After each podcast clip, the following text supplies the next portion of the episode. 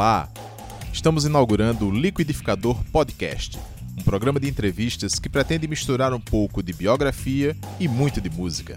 Para começar, vamos trazer a história do Music Clube da Paraíba, coletivo de artistas paraibanos formado em 1981 com o objetivo de dar mais visibilidade à música local, fomentando o público, promovendo discussões, movimentando a cena. Eu sou Reginaldo Venâncio e conversei com alguns dos criadores desta iniciativa, que nos contam as primeiras atividades do grupo, intercalando o papo com os próprios passos no caminho da música.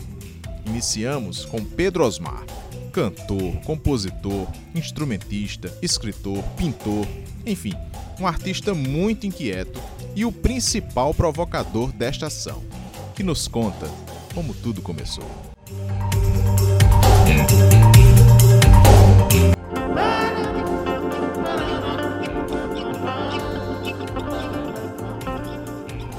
Começa com seu Osias e Dona Isabel. Seu Osias já é falecido desde 68. Osias era ajudante de PT. E ele me dava um pincel, aí dizia assim, pegue esse muro aqui, daqui até ali, a latinha e o pincel. Criou-se uma, uma, uma amizade entre eu e ele, né? Por conta dele me levar para trabalhar. O meu pai era irmão de uma senhora chamada Ela era casada com o seu Oscar. Veja aí o ponto da cultura, onde é que aparece. Seu Oscar gostava muito de, de juntar gente de noite, assim, para fazer sarau. E pronto, essa casa foi a casa onde as coisas começaram, entendeu? Essa casa trazia no carnaval as agremiações que iam. Eu tinha um, um, ponto de carnaval aqui na praça, Praça 11, né? e tinha outro ponto de carnaval lá na Conceição, que era o Raimundo Metusael Dias. A casa de Dona Iraci e seu Oscar era o ponto cultural dessa rua aqui. Eu adorava. Mas tinha esse trânsito da minha casa para dele. E a minha mãe surge aí porque a casa onde ela morava, essa casa foi assim, uma casa de palha, parede de barro, um quintal cheio de fruteira. Aí tinha jaca, abacate, manga, cana, carambola, tinha um que se espalhava pelo teu, eu acho que era feijão. E rapaz, tinha um pé de jaca que ficava entre a casa dela e a casa da outra senhora, eram muito, muito amigas. Né? Quando dava assim 5, 6 horas da manhã, e os seis pegar a jaca que tinha caído durante a noite, abria, era uma festa. Eu adoro jaca até hoje. Por isso que você não me vê muito falando em fome, porque o quintal tinha muita coisa. A fome a que me refiro é, por exemplo, fome que fome, né? que é aquela música, o povo não precisa de esmola, né? Precisa de cultura para se educar. O povo não precisa de esmola. O povo não precisa de esmola. Precisa de poesia para se educar. O povo precisa de armas para trabalhar. Precisa de cultura para. Sua infância se mostra bem movimentada, né?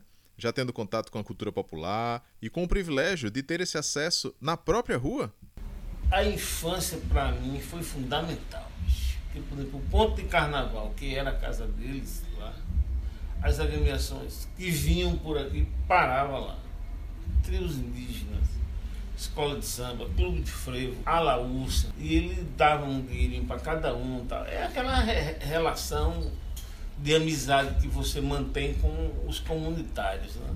E a gente ficava do outro lado da rua olhando, era uma coisa adorável. Né? Nestes primeiros contatos com as manifestações culturais, você já se arrisca na, na, criação? Já tocava algum instrumento? Nessa parte da infância, eu, eu dialogava muito com o, o vizinho, um menino que, que era do, do, da outra casa, Dona Maura. Né? A gente brincava de conjunto, de conjunto de bairro. Tinha as panelas, as, as, tampas das panelas, né? E aí a gente devia ter o quê? Sete, oito anos, nove anos, uhum. por aí. Cantando as músicas da Jovem Guarda. Tinha alguma preferência especial por algum grupo da Jovem Guarda? Eu gostava dos Incríveis, que era um conjunto que tinha um programa de televisão, que era muito bom. Pedro, quando é que a música te captura?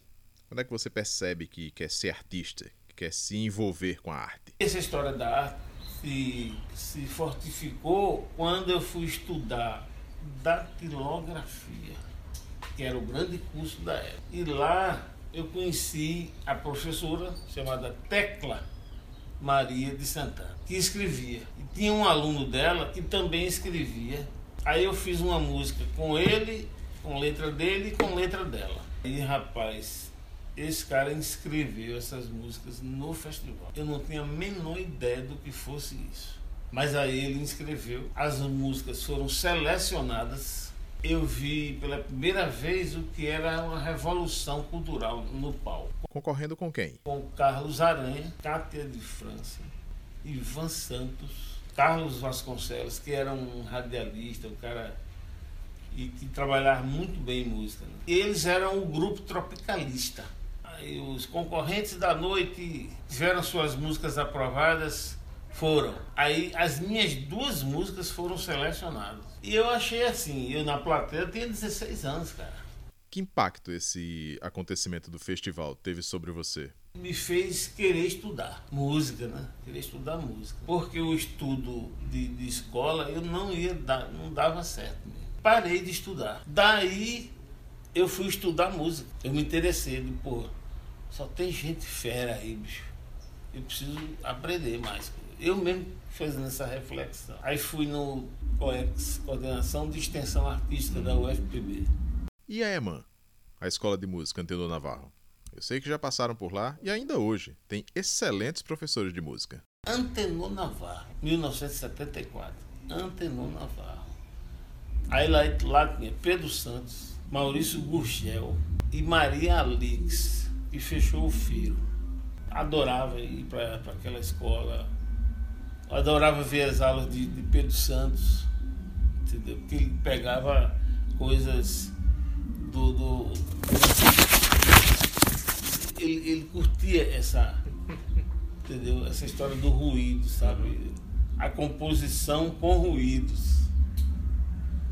Pronto. Eu, eu fui formado, né? Nesse tipo de provocação estética. E estudei lá o que? Um, quase um ano. E, e olha que era raro ficar num canto. Vital Farias é responsável por dar um certo impulso no início de sua carreira, não é mesmo? Como é que se dá esse encontro com ele? Vital Farias também era professor lá, de violão. Então, assim, tudo a favor. Vital, Pedro Santos, o Gel. Aí pronto, aí ali eu comecei a botar os pés no chão. Já fazia música, né? Claro. 74, eu comecei em 70, né? Quando você monta o seu primeiro grupo, Pedro? Em 74. 74 eu participei de um festival que foi Festival de Música Popular do Grêmio do Liceu Paraibano. Eu nunca estudei no, no liceu, mas me inscrevi, né? Foi, foi o festival aconteceu no ginásio do Sesc. E nessa época, 74, foi quando eu fui estudar lá no na Antenor Navarro, uhum. Pedro Santos, Maria Lix, Vital. Vital. Aí, rapaz, eu já tava querendo assim me revoltar. Que comecei a ler os manifestos uhum. né, da música contemporânea, ouvir os discos da música contemporânea, para trazer essas informações para minha música. Né? Aí na apresentação dessa música. Quem eram os músicos te acompanhando nesse momento? É, eu estava com Paulo Ró, Paulo Ibabi, Paulo Batera e Fernando Pintacilho na flauta. Hum. E foi assim, uma, uma, É aquela cena, você ensaia de tarde e de noite eu prego uma peça no pessoal da banda. Foi, essa foi a primeira vez que isso aconteceu. E por que isso? É porque eu devo ter algum problema. Por quê? Porque eu me irrito na hora do, do de entrar no palco. Não acontece nada, mas eu me irrito.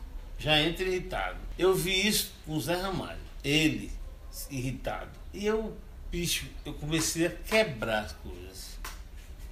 Porque o palco lá do Sesc é alto, né? Aí eu peguei tamborete, cadeira, copo, água, e, pá, e o povo ficou. Eu disse, é essa.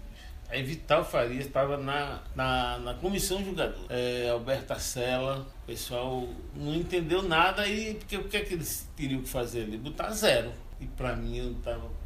Bicho, vai se fuder, bota zero, bota o que você quiser.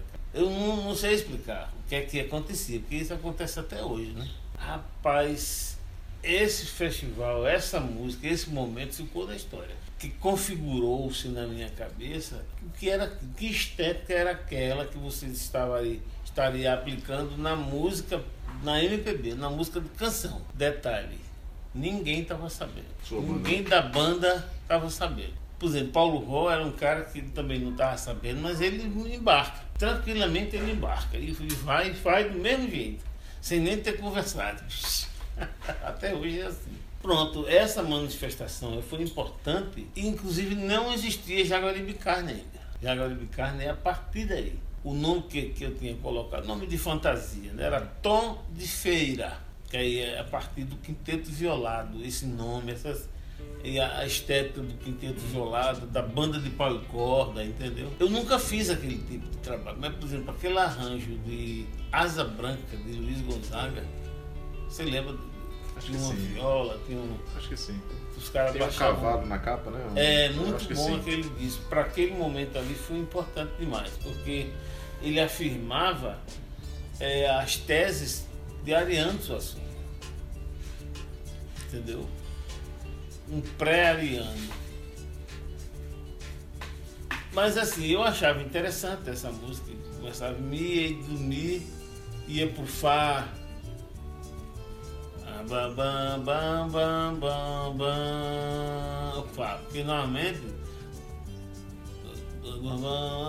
Bam, bam, ia para um, pra um menor, enfim, mas deu um efeito interessante na época.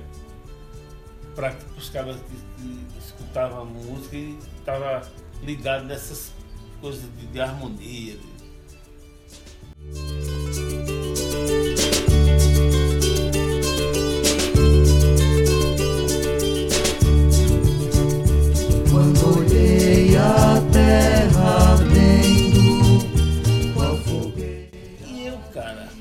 só provocando.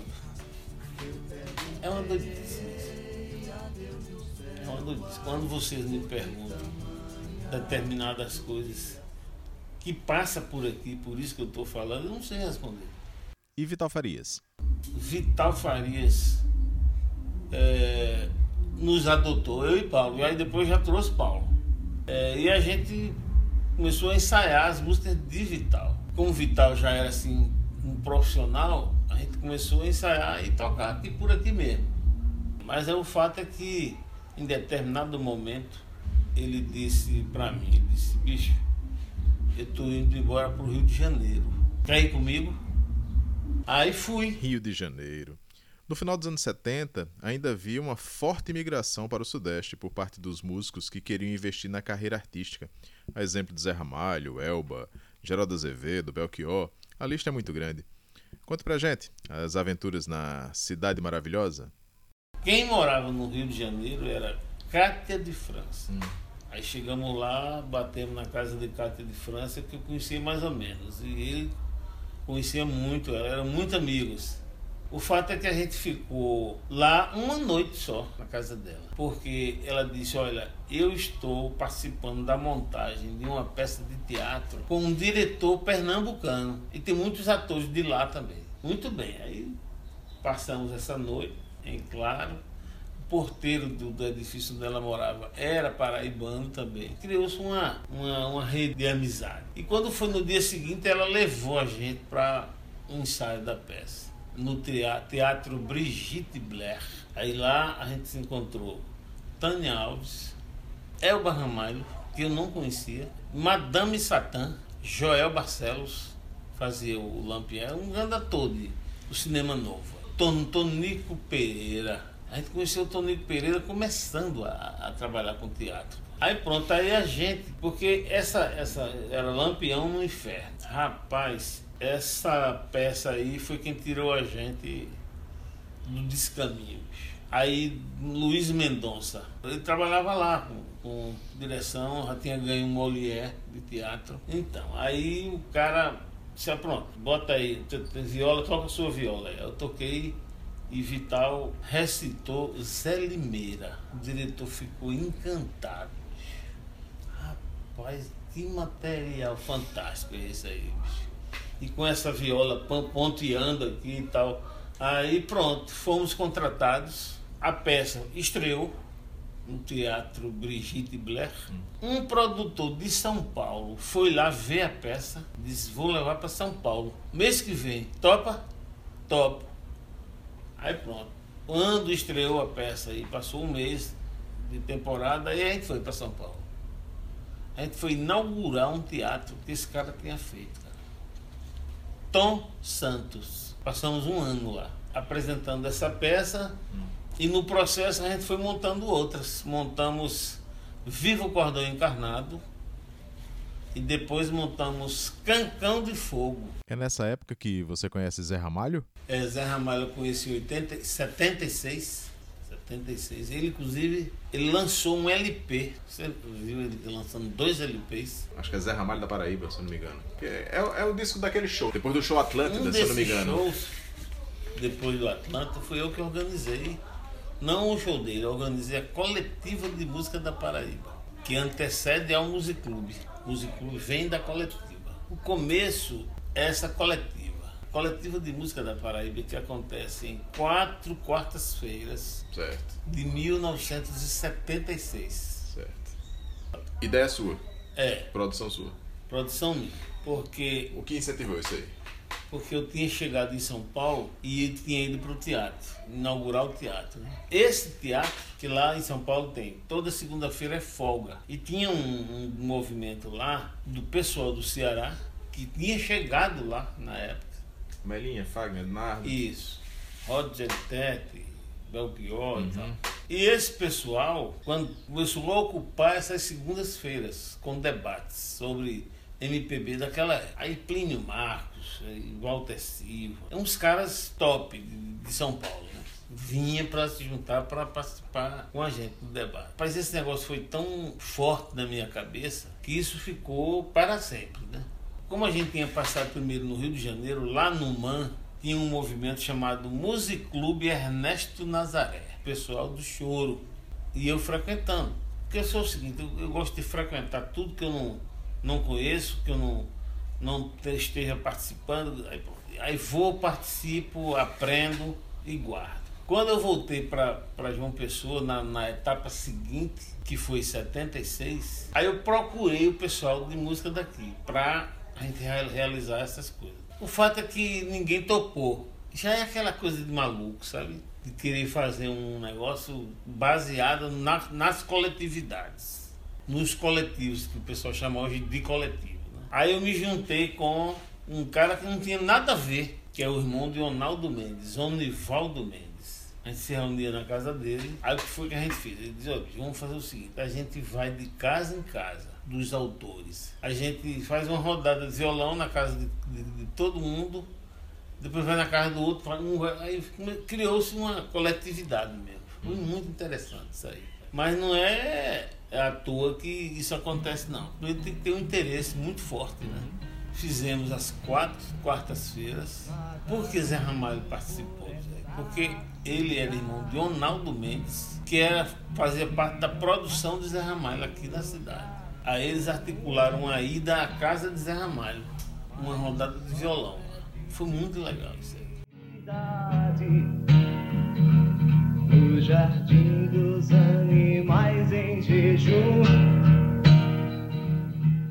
Aí quando foi para fazer as apresentações resultante disso aí, aí uma das noites foi o show do Zé Ramalho. Mas isso em que lugar? Isso era Santa Rosa. Santa Rosa. uma quarta-feira. É. Esse LP é esse É filme. resultado desse show. É, que ele se pintou de preto, a Sim. cara toda, Ele entendeu? tá segurando as duas violões Isso. assim. Uma daquelas violas ele, ele cortou com, ao meio com um facão. E o Music Club, quando ele se concretiza? O Club foi o seguinte, quando eu concluí na minha cabeça aquilo que eu vivi na Feira da Música lá em São Paulo, que era o nome que se dava a esses encontros lá no Teatro Aplicado. E o Music Club Ernesto Nazaré, no MAN do Rio, que aí eu pensei, pô, eu poderia juntar essas duas coisas e gerar uma que, que é o Music Club. O Music Club é isso, é esse encontro né, dos autores e, e abrir para todo mundo. Não, todo mundo tem que vir aqui participar. E em que local vocês se reuniam? Lima Penante. Na época, Fe- Fernando Teixeira era o diretor. Eu disse, Fernando, eu estou precisando de um local para reunindo o pessoal de música. Eu disse, vá para o pode ir para lá, acho que é o melhor lugar. Como se davam esses encontros? Como eram esses momentos? Os primeiros momentos de música. Tinha um projeto chamado que o José Otávio de Arruda Melo, toda vez que me encontra, ele disse, lá vem a moçada. Se o professor se ainda está lembrado desse negócio, eu tô, rapaz, aquilo ali é, é a história da música da Paraíba, rapaz. Pronto, aí lá na, a gente inventou um negócio chamado Lá Vem a Moçada, que eram atividades nos bairros. Aí entrou com igreja, associação de moradores, que é essa fase que vai entrando o Fala Bairros, o Fala Jaguaribe. E a gente já estava amigo do pessoal da FPTA, Teatro, Associação dos Artistas Plásticos, no DOC de Cinema da Universidade. Uhum. E vários artistas independentes que sabiam e iam para lá. Agora, principalmente os, os novos. Aí Dida Fialho, Sérgio Túlio, o Livardo Alves, que era um cara já, já conhecido, mas ele não fazia parte do movimento nenhum, mas ele veio para o nosso. E ficamos amigos, porque Livardo era amigo da minha mãe, do meu pai, daquele grupo aqui de, seu Oscar e Dona Iraci, entendeu? Você se lembra de algum show dessa época promovido por vocês que tenha sido marcante em algum sentido? Mas tem um show famoso lá no projeto Tocar por Brasil. Esse foi o primeiro projeto do músico Zé Valmir. Mas era um cara que frequentava bicho, todas as atividades do músico. Inclusive fazia música. A gente montou um, um- um show, era Chico César e Zé Valmir. Foi um maior sucesso. Porque se conhecia Zé Valmir pelas doidices dele. né? Chico é, era, era o- um dos grandes revelados pelo Music Club. Né? E esse show foi um dos que o, o Music Club revelou. O Fala Jaguaribe tinha um caráter informativo, de, de conscientização, não é? de provocação também. Que assuntos eram tratados nesses momentos? O Fala Jaguaribe sempre se pautou pela atividade de música. Isso, isso não, não existia nada disso na cidade. Essas atividades, o povo vo- indo para a rua para assistir a o Meu Boi, Pirata de Jaguaribe, fora do carnaval, entendeu? Aí palestra sobre greve dos transportes, aí no Fala Jaguaribe debatia o assunto. Eleições do voto útil ao voto nulo. Esse foi um dos debates do Fala Jaguaribe. Por quanto tempo ficou em atividade o Fala Jaguaribe? Fala durou seis anos. Eu diria que a nossa casa era, era uma casa aberta para qualquer pessoa, qualquer, qualquer movimento. Olha que cena, bicho. Tá vendo essa casa aqui? Aqui a gente exibiu Excelência para um Trem de Ferro, de Vladimir Carvalho, que era a nossa conexão com a universidade. O Nudoc emprestava o equipamento e o projetista, e o filme. Essa, essa sempre teve essa relação aí de, de amizade. Pedro Santos tinha criado o Nudoc e Pedro Santos era amigo da gente. Né? A gente saiu aproveitando todo mundo que pudesse apoiar e ajudar. Né?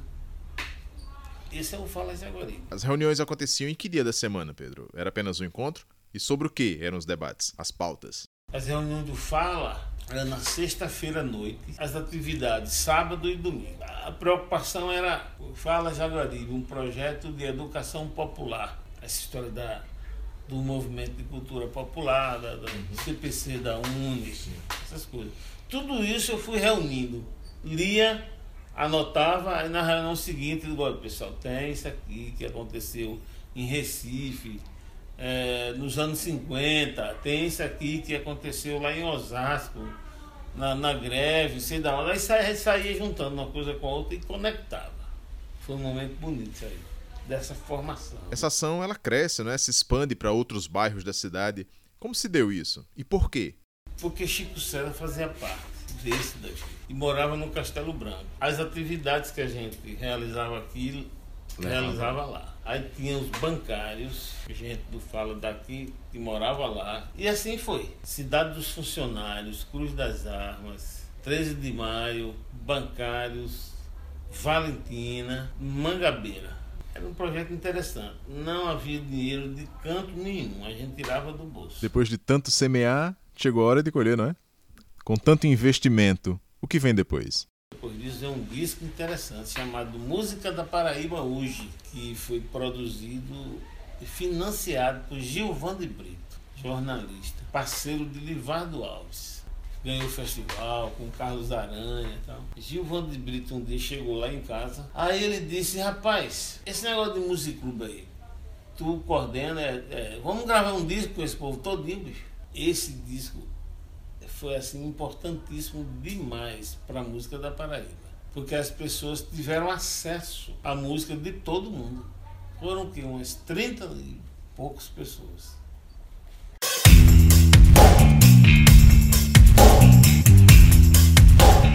É, rapaz, que coisa boa, hein? Você rememorar isso aí. Isso tudo, na verdade, é a reflexão de tudo que eu vivi. Esse foi o nosso primeiro episódio do podcast da Liquidificador Produções. Muito obrigado você que ficou conosco até aqui. Esperamos que tenha gostado e que nos acompanhe de agora em diante. No próximo encontro, conversaremos com Adeildo Vieira, compositor, cantor, jornalista e também um integrante do Music Clube da Paraíba. Se eu fosse você, não perderia. Até lá!